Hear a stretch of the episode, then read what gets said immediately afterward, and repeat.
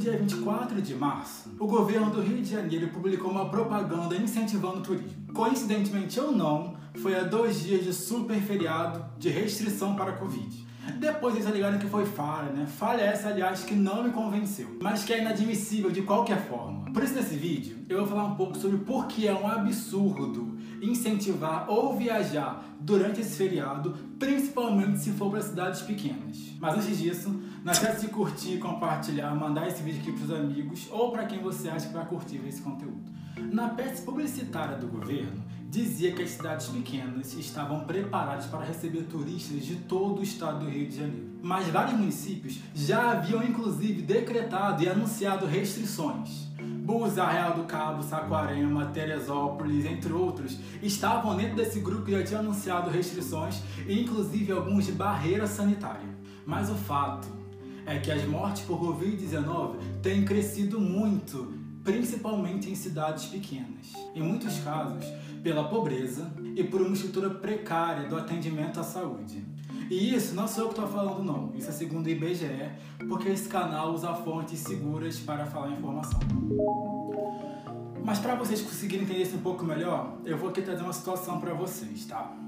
Imagina que o Alecrim Dourado, ele se cansou de ficar em casa e resolveu fazer uma viagem good vibes para uma cidade pequena, então para se isolar do resto das pessoas porque ele cansou de ficar em casa. Mas aí, o Alecrim Dourado, ele tem que chegar no lugar que ele vai, né? Logo, ele vai ter contato com outras pessoas no percurso. Chegando lá, o Alecrim Dourado vai no mercado, vai no restaurante, vai no barzinho e é lógico que ele vai afrouxando ali, né, as medidas e os cuidados com relação à Covid.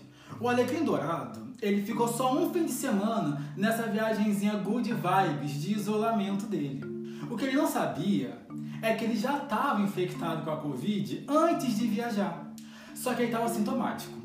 Durante a viagem, o Alecrim Dourado encontrou a Dona Jo, da barraquinha do açaí, sabe? Foram só alguns minutos que o Alecrim Dourado ficou, ficou lá, né, com a Jo. Só que a Jo tem 60 anos de idade. E semanas depois, a Jo percebeu que estava com Covid. Nesse meio tempo, ela infectou o neto dela, que infectou a namorada, que infectou o pai, que infectou o dono do mercadinho. De repente, boa parte da cidade está infectada. Muitos assintomáticos, né? a maioria na verdade.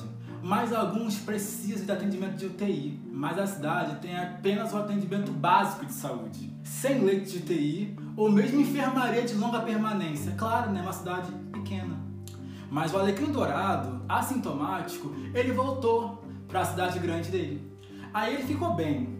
Só que a dona Jo ela faleceu e ela teve sequer acesso a nenhum tipo de cuidado. Bom, o Alecrim Dourado provavelmente se acha mais especial que as outras pessoas e não vai se importar muito com isso não. Mas eu espero que você se importe. Eu espero que você se importe com a Dona Jo, com as cidades pequenas. Eu espero que você se importe com os mais de 300 mil mortos com a pandemia no último ano eu espero que você se importe com as mais de 300 mil famílias que perderam seus entes queridos e mal puderam se despedir ou sequer puderam fazer alguma coisa por eles. Aqui, eu espero que você tenha entendido um pouco desse egoísmo ou então dessa situação que é você achar que tá tudo bem você ir para lugares pequenos que não tem nenhum acesso à saúde ou nenhuma estrutura para isso. A sua viagem de férias, ela vai durar um fim de semana, ela vai durar uma semana, mas a vida de tantas outras pessoas, ela vai ficar marcada para sempre com uma perda. E eu espero que você se importe com elas, ou então pelo menos não queira fazer parte disso. Eu sei que essa altura tá difícil. Tá difícil para você, para mim, tá difícil para todo mundo.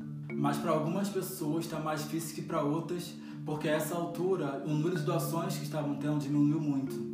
Eu sei que muitas pessoas não têm agora a mesma disponibilidade financeira que tinham no início da pandemia, de ajudar quem está passando por ainda mais dificuldade. Mas se você ainda puder ajudar, eu indico que procurem o projeto Mães da Favela da CUFA. As doações lá partem de 30 reais.